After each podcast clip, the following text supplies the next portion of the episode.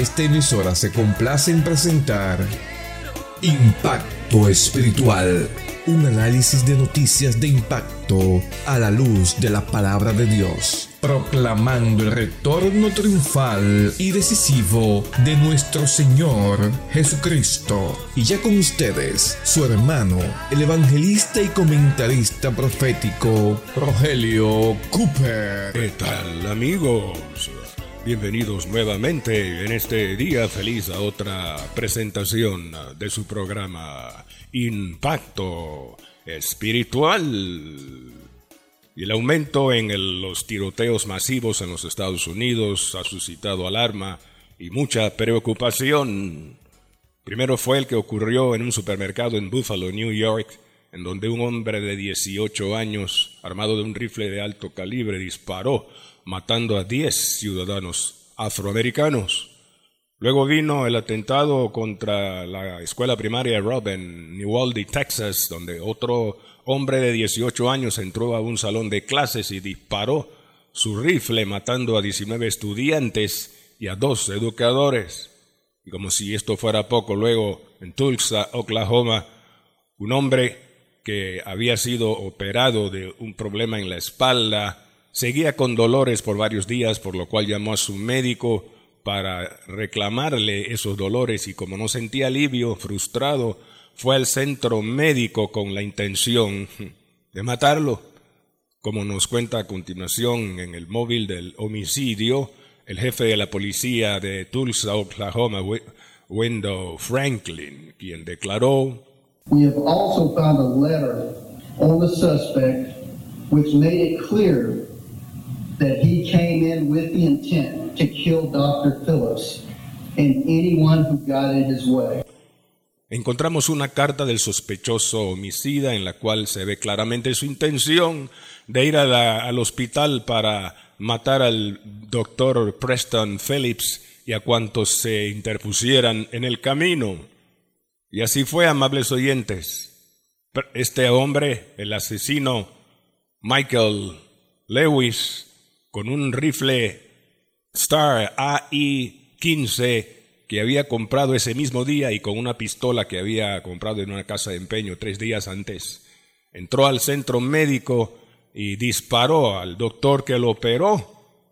Lo mató junto con su colega, un médico especialista en medicina deportiva, como así también a otros tres galenos. Y luego se suicidó, se, quitó la vida él mismo. Qué terrible eso. Amigos y hermanos, estos tiroteos recientes han revivido el debate en cuanto a la necesidad de restringir el acceso a las armas de fuego, algo a lo cual los congresistas y senadores del Partido Republicano del expresidente Trump se oponen vehementemente porque el derecho a portar armas está consagrado en la segunda enmienda de la Constitución de los Estados Unidos que garantiza que el ciudadano puede tener armas en sus manos para protegerse.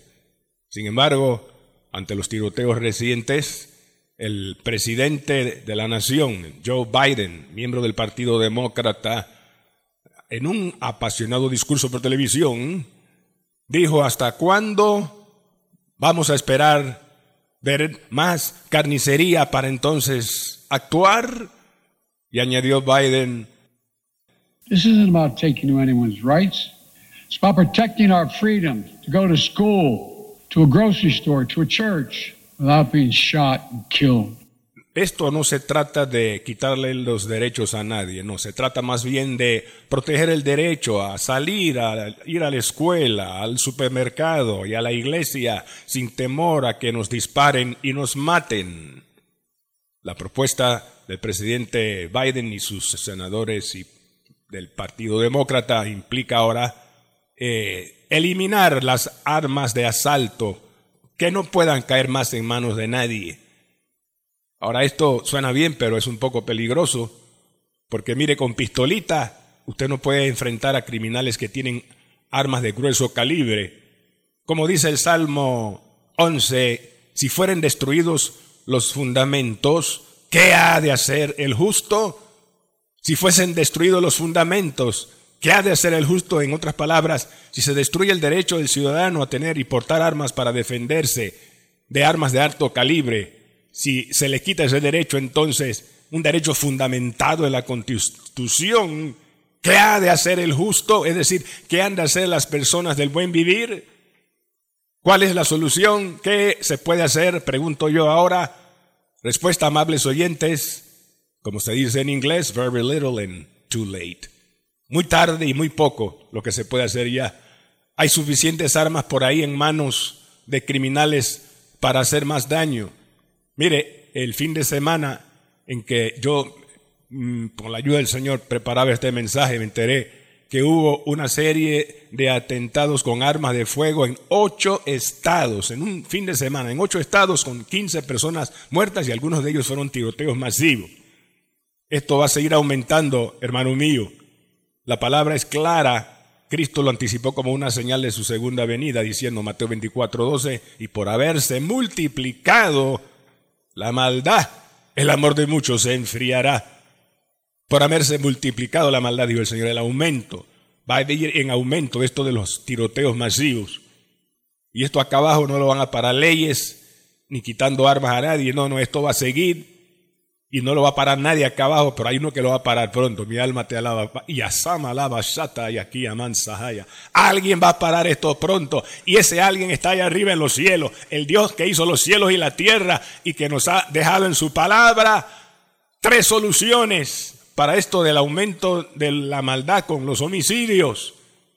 Tome lápiz y papel y apunte, amigo y hermano. Tres soluciones bíblicas ante el aumento de la maldad homicida. Número uno una solución paliativa. Paliativa. ¿Qué dice la palabra en Génesis capítulo 9 versos 5 al 6? Poco después del diluvio, cuando Noé salió del arca con su familia, Dios hizo un pacto con él. Y el Señor habló y dijo, Génesis 9, 5 al 6, porque ciertamente yo demandaré la sangre de vuestras vidas. El hombre que derramare sangre, por, dice su propia sangre, será derramada, porque a imagen de Dios es hecho el hombre. Aquí Dios está estableciendo, hermanos, una ley universal de retribución y es la pena capital, el castigo con la muerte del homicida. Si él mata a alguien, él debe morir. Esto es claro. Dios lo instituyó así. Eso de cadena perpetua para los homicidas, eso fue es un invento del hombre del hombre que se cree más sabio que Dios y que es más bueno que Dios. Incluso hay abogados que defienden el derecho de los asesinos a vivir, los derechos humanos. Yo pregunto, ¿y qué del derecho humano de esa persona que mató? Ah, el derecho humano de la víctima ya no importa, pero sí se protege el derecho a vivir del victimario. Qué barbaridad. Pero así es el mundo en que vivimos. Pero Dios lo dijo ya, el que derramare sangre, el hombre que derramare sangre, su propia sangre será derramada. En otras palabras, Dios instituyó un castigo proporcional a la falta. El que roba o comete otro delito va a la cárcel, pero el que mata debe morir. Así es. Mire Dios, con esto del, pecado y el homicidio no anda dando vueltas ni soluciones por las ramas. A problemas radicales, soluciones radicales. Mire, cuando un doctor detecta en un paciente cáncer, células cancerosas, no va con paños tibios, no va agresivo, ataca esas células cancerosas con radioterapia o quimioterapia para matarlas y así preservar el resto del cuerpo con sus células sanas. Y en esto de la pena capital igual, Dios prescribió la pena capital, la muerte del homicida, para proteger al resto de la ciudadanía de gente decente contra los criminales. Esto es así, bendito sea el Señor. Es un paliativo, claro, no va a eliminar los homicidios, pero el temor al castigo con la muerte es un disuasivo que si se implementara a nivel mundial como Jehová lo ordenó, pena capital en todos los países, esto, hermano, mejoraría. Por el temor al castigo, muchos pensarían dos veces antes de cometer homicidio. Oh, mi alma te alaba Cristo, bendito sea el Señor. Esto de la pena capital Dios la instituyó incluso dentro de su propio pueblo Israel si usted lee, por ejemplo, Levítico 24, 16, dice ahí que el hombre que blasfemar el nombre de Jehová ha de ser muerto. Toda la congregación lo apedreará. sea extranjero natural, si blasfemare, que muera. ¿Lo vio? Pena capital. Cuando hay gangrena en una pierna se corta para evitar que se riegue a la célula sana y sanar al, al individuo. Y así también Dios instituyó esto en Israel para evitar que este mal de la tentación de maldecir el nombre del Señor se regara a otros y el temor a ese castigo hacía que muchos no blasfemaran, pero Dios sabe lo que dice cuando habla de el paliativo de la pena capital para frenar el pecado, para frenar los homicidios. Bendito sea Cristo, alabado sea Dios. Que el castigo, la pena capital implementada por Dios, definitivamente es un paliativo que se debiera considerar y ejecutar hoy día para frenar los homicidios y todas las cosas malas que se ven con un castigo equivalente proporcional como una solución paliativa hasta que Cristo regrese. Y esto nos lleva al segundo punto, a la segunda solución bíblica, al aumento de la maldad homicida y es el retorno próximo del Señor. Gloria a su nombre. Esto está ejemplificado claramente en la parábola del trigo y la cizaña que aparece en Marcos capítulo 13, versos 24 al 30.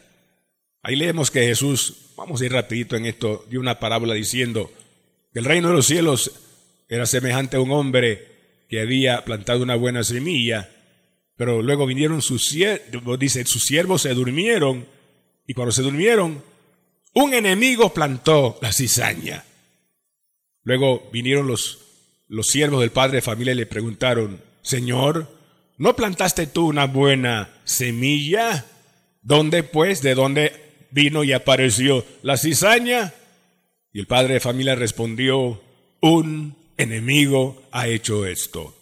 Un enemigo ha hecho esto. Hermanos y amigos, en Nigeria, África, el domingo 5 de junio, que se celebró la fiesta del Pentecostés en el mundo cristiano, ese domingo en una iglesia católica hubo una masacre. Gente sentada ahí, los feligreses, celebrando Pentecostés, y de repente hombres adentro sentados en las bancas detonan explosivos improvisados ahí. Y cuando eso sucede, otros hombres que estaban a la puerta de la iglesia con rifles armados comenzaron a disparar a todo mundo. En las redes sociales se podía ver sangre salpicando bancas, pisos y paredes de 20 personas que asesinaron. ¿Quién hizo eso? Un enemigo. Un enemigo realizó eso. ¿Y cómo pudieron entrar y sentarse sin que nadie lo sospechara? Estos asesinos con armas, con bombas, bueno, se disfrazaron de feligreses que piadosamente iban a celebrar Pentecostés, se disfrazaron, por eso pudieron entrar. Mi alma te alaba, Jehová. El enemigo trabaja así, se disfraza, no se presenta malo como tal, sino disfrazado hasta religiosamente en una iglesia. Matones sentados ahí, ¿qué le parece? Así fue en el jardín de Edén, cuando nuestra primera, la madre de la humanidad, Eva, fue engañada. El diablo se le apareció no como diablo malo, sino como una hermosa, a través de una hermosa serpiente, un disfraz, esa es la estrategia del diablo, disfrazarse. Dice el dicho, caras vemos, corazones no vemos, se disfraza a través de gente que parece buena, pero en el corazón está el mal y luego lo ejecutan y matan. Mi alma te alaba, Padre. Cristo explica la parábola a los discípulos que les preguntaron, Señor, aparte, explícanos esta parábola. Versos 36 al 40, aquí en Mateo 13, Cristo le dice, eh, la cizaña, así como la cizaña es recogida y echada en manojos al fuego, así será el fin de este siglo y les explica diciendo, el que siembra la buena semilla es el Hijo del Hombre. El campo es el mundo, la buena semilla son los hijos del reino de Dios y las cizañas son los hijos del malo. Los ángeles son los segadores y la ciega es el fin del siglo. Y así será el fin del siglo. Enviará el Hijo del Hombre a sus ángeles. Oiga esto, amigo. Enviará el Hijo del Hombre a sus ángeles y recogerán de su reino a todos los que hacen tropiezo los que hacen iniquidad y sirven de tropiezo, y los echarán en el horno de fuego.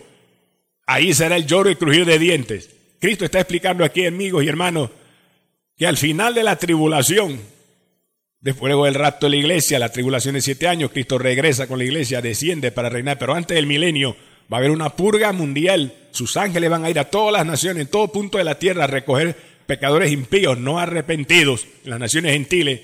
Y todos en el valle de Yosafat serán reunidos allí y morirán. Sus almas irán al Hades, ese lugar de tormento temporal.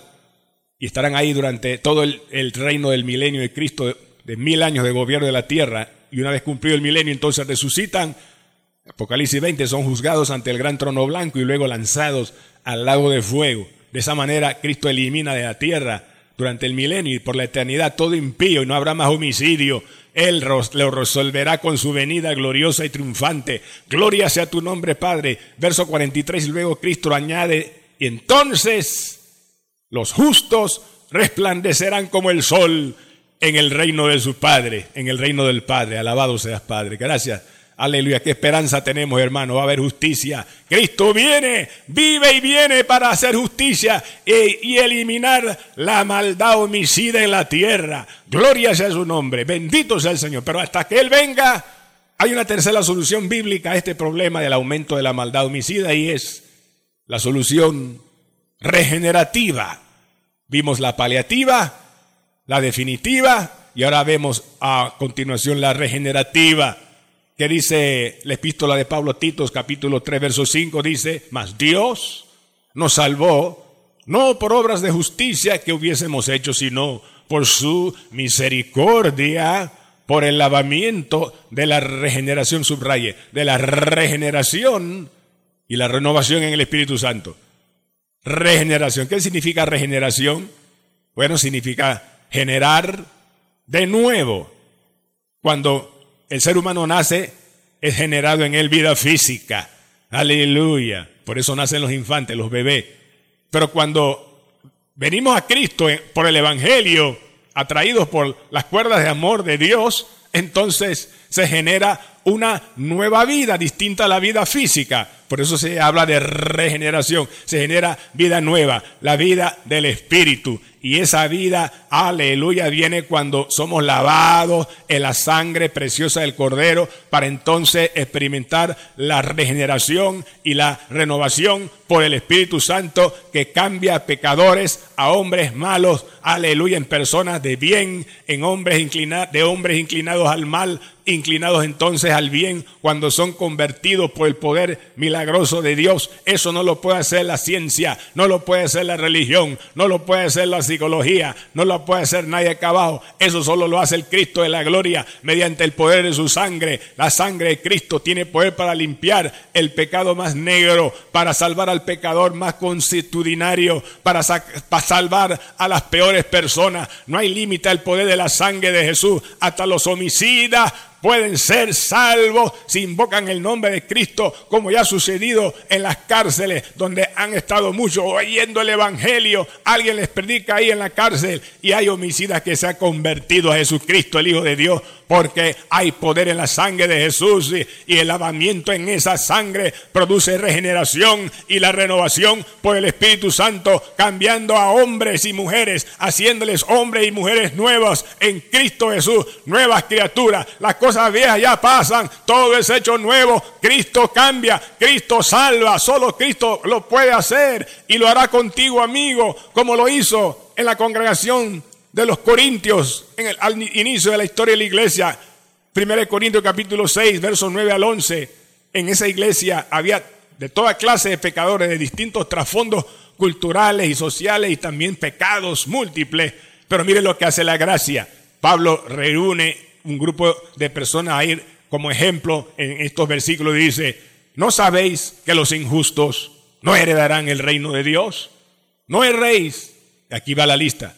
Porque dice, ni los fornicarios, ni los idólatras, ni los adúlteros, ni los afeminados, ni los que se echan con varones, ni los ladrones, ni los avaros, ni los borrachos, ni los maldicientes, ni los estafadores heredarán el reino de Dios. Pero note lo que Pablo añade en el versículo 11 hablando de los corintios. Y, esto erais, esta larga lista de pecados, y esto erais algunos de vosotros, mas ya habéis sido lavados, ya habéis sido santificados. Dice Pablo, ya habéis sido santificados en el nombre del Señor Jesús y justificados por el Espíritu de nuestro Dios. ¿Lo vio? Ahí está eh, ese abanico de pecadores en la iglesia de Corintio, gente cambiada por el poder de Dios. Y eso se aplica a todos, incluso a los homicidas. Pueden cambiar y cuando Cristo los cambia, cambia un corazón malo que odia en un corazón bueno, que ama, que perdona y que no mata a nadie, sino que quiere compartir el Evangelio a otros para que también reciban vida y vida en abundancia en Cristo. Qué lindo como Cristo tiene poder para cambiar al peor de los pecadores, para cambiar nuestros corazones, para que amemos. Aleluya. Oh, qué maravilloso puede el Evangelio poner amor donde había odio. Oh, gloria a Dios. Paz donde había turbación. Oh, que bendito sea el Señor. Como dice la primera carta de Juan capítulo 3, verso 11 al 15. Dice ahí, porque este es el mandamiento que oísteis desde el principio, que nos amemos unos a otros, no como Caín, que era del maligno y mató a su hermano. ¿Y por qué causa le mató? Porque sus obras eran malas y las de su hermano justas. Hermanos míos, dice Juan, no os extrañéis si el mundo os aborrece. Nosotros sabemos que hemos pasado de muerte a vida en que amamos a nuestros hermanos. Si alguno no ama a su hermano, permanece en muerte. Juan añade, todo aquel que aborrece a su hermano es homicida, y vosotros sabéis que ningún homicida tiene vida eterna permanente en él. Interesante, hermanos, y con esto cierro el mensaje. Aquí en este versículo, Juan coloca el odio y el homicidio casi en el mismo nivel, claro, el homicidio es una falta mucho más grave que el odio en el corazón que lo inspira, pero los cita a los dos porque ambos, tanto el homicidio como el odio que lo promueve, tienen la misma raíz y es el corazón, el corazón, de ahí nace todo. Y ayer, amigo, usted necesita, yo necesito, todos necesitamos un cambio, porque el corazón nuestro por naturaleza es inclinado al mal. Ahí nacen, como Dios Cristo, del corazón salen los malos pensamientos, los hurtos, los homicidios, etc. Todo ahí sale, nace, parte del corazón. ¿Cómo está tu corazón, amigo? Hay rencor contra alguien que te hizo mal, no lo puedes perdonar. Cristo dijo Marcos 11:26, si ustedes no perdonan las ofensas, tampoco vuestro Padre os perdonará vuestras ofensas. El rencor y el odio en tu corazón pueden privarte del cielo, de experimentar a Cristo. Necesitas experimentar el perdón de Dios para poder perdonar a otros y ser salvo. ¿Qué hay en tu corazón? Pregunto otra vez. Odio, rencor, celo, envidia, avaricia, malos pensamientos, aberraciones sexuales, etcétera, cosas terribles. Pero no importa, ven a Cristo tal como está y Él cambiará tu corazón, te dará uno nuevo, con nuevos sentimientos nobles de amor que solo Él puede dar y salvación de tu alma para tener vida eterna y gozar con Él toda la eternidad. Porque ahí de donde estás, no cierra tus ojos si puede, amigo. Inclina tu cabeza y di, Cristo, reconociendo que soy pecador, que tengo un corazón manchado de pecado, que no puedo cambiar ni controlar mis malas acciones, mis malas palabras. Ten misericordia. Vengo a ti, Cristo. Lávame con la sangre que derramaste con dolor en la cruz y con amor. Límpiame con ella de toda maldad. Cristo, regenérame. Cristo, dame nueva vida. Dame tu espíritu, cámbiame. Hazme una nueva persona. Salva mi alma ahora. Y gracias Cristo por entrar a mi corazón, para que te recibo como mi Salvador personal y Señor. Gracias por darme la vida eterna y por escribir mi nombre en los cielos. Ayúdame a vivir para ti, Jesús, con el poder de tu Espíritu, hasta que tú vengas y te sea fiel. Amén y amén. Amigo, confiamos usted oro así de todo corazón. Lea la Biblia, converse con Dios, hable con Él todos los días, congrese con otros cristianos que aman a Jesús y lo están esperando en cualquier momento. Pues Él dijo en Lucas 12:40, vosotros pues también estad preparados, porque la hora que no pensáis, el Hijo del Hombre vendrá.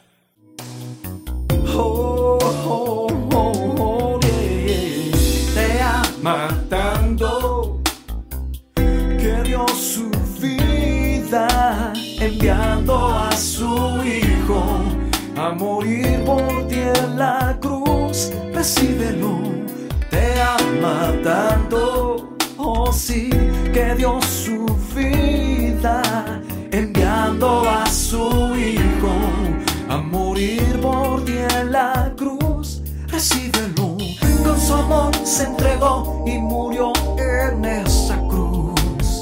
Esa cruz. Él limpió mi pecado y mi enfermedad. Y ahora soy Bien amigos y hermanos, en el día de hoy presentamos el programa número 2330 con el mensaje titulado Tres soluciones bíblicas al aumento de la maldad homicida. Un mensaje de tanta y palpitante actualidad en estos momentos que vive el mundo. Seguro usted querrá escucharlo de nuevo hermano para repasar los detalles o compartirlo con otras personas para que también conozcan al Señor y se salven antes que Cristo regrese y sea demasiado tarde. Si es así, entonces escriba nuestro WhatsApp y con mucho gusto se lo enviaremos de vuelta el audio hoy mismo a su WhatsApp. Ponga primero el signo más seguido del número uno y luego los números que mi esposa les dará a continuación. Adelante, hermana Diana. más 1 917 557 6928. Repetimos, más 1 917 557 6928. Hermano mío, si el Señor pone en tu corazón enviarnos una ofrenda para ayudarnos a continuar este ministerio a nivel local e internacional, trayendo palabra poderosa, profética, toque vida, salve alma y prepara el pueblo para el rapto que está cerca. Entonces, tus oraciones y ofrendas de amor, tu ayuda económica será muy vital, muy importante.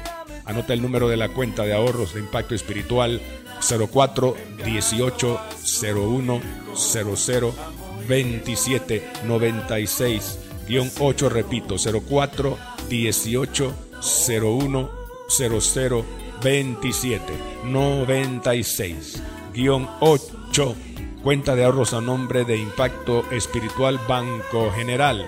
Si usted vive fuera de Panamá, hermano mío, y quiere hacer una transferencia internacional, escriba a nuestro WhatsApp y le indicaremos cómo hacerlo. O entra a nuestra página en internet a la www.impactoespiritual.net. Haga clic en la pestaña que dice donar y ahí aparecerá más información. Todas las librerías CLC en Panamá recibirán, hermano, aquí en la ciudad capital, su urgente ofrenda para impacto espiritual. Y al pedir el mensaje de audio de hoy que usted- usted escuchó, recuerde su título. Tres soluciones bíblicas al aumento de la maldad homicida. Si tienes algún comentario que hacer, un testimonio que compartir o quisieras que orara personalmente por alguna petición al Señor que tú tienes, entonces será un placer hacerlo. Llama de una vez aquí al número que a continuación mi esposa le dará este teléfono aquí en Panamá. puede llamarnos al 277-5352. Repetimos, 277-5352.